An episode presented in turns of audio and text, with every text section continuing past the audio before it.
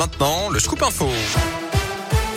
Et l'actu en Auvergne avec vous, Colin Cotte. Colin, bonjour. Bonjour Yannick, bonjour à tous. À la une aujourd'hui, il avait provoqué un accident mortel apparent dans le Puy-de-Dôme dimanche après-midi. Un automobiliste ivre au moment des faits poursuivi pour homicide involontaire. Il doit d'ailleurs être mis en examen cet après-midi selon la montagne. Euh, dimanche, sa voiture avait percuté une moto dans un virage, tuant le pilote, un homme de 39 ans et blessant sa passagère de 37 ans. Euh, le parquet de Clermont a demandé son placement en détention provisoire. L'homme avait pris la fuite après le choc.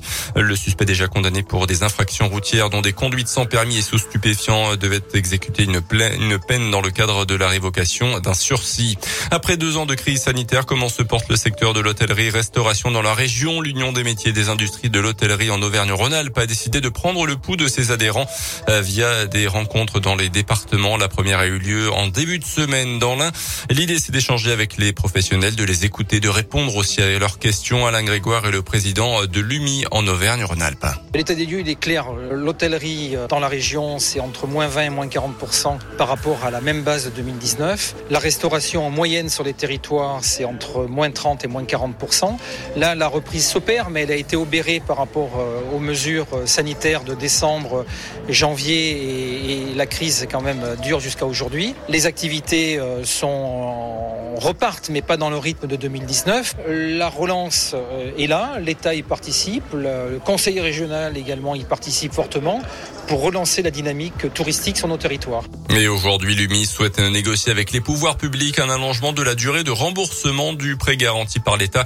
Les professionnels ont un délai de 4 ans pour le rembourser. Ils souhaiteraient une durée de 8 à 10 ans. À retenir également la mobilisation euh, ce matin des salariés d'Auchan Nord à Clermont-Ferrand. L'intersyndicale dénonce les manques d'effectifs, la réduction des primes ces derniers mois et euh, les discours anxiogènes selon les syndicats tenus par la direction.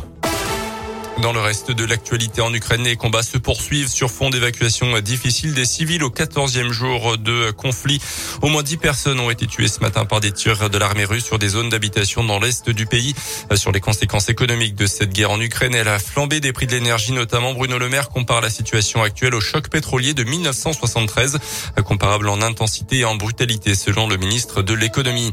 La campagne électorale, Emmanuel Macron toujours largement en tête dans les sondages. Le président sortant crédité de plus de 33% des intentions de vote selon une nouvelle étude publiée ce matin. Jean-Luc Mélenchon remonte à la troisième place avec 13%, juste derrière Marine Le Pen, Éric Zemmour est quatrième devant Valérie Pécresse, Yannick Jadot, Fabien Roussel, Anne Hidalgo, Philippe Poutou, Nathalie Arthaud, Jean Lassalle et Nicolas Dupont-Aignan ne dépassent pas quant à eux les 5%. On termine avec le nouveau sacre pour l'équipe de France aux Jeux paralympiques de Pékin. Le porte-drapeau Benjamin Davy a décroché l'or ce matin en sprint en ski de fond. C'est la sixième médaille des Bleus dans ces Jeux paralympiques. Parfait, merci beaucoup.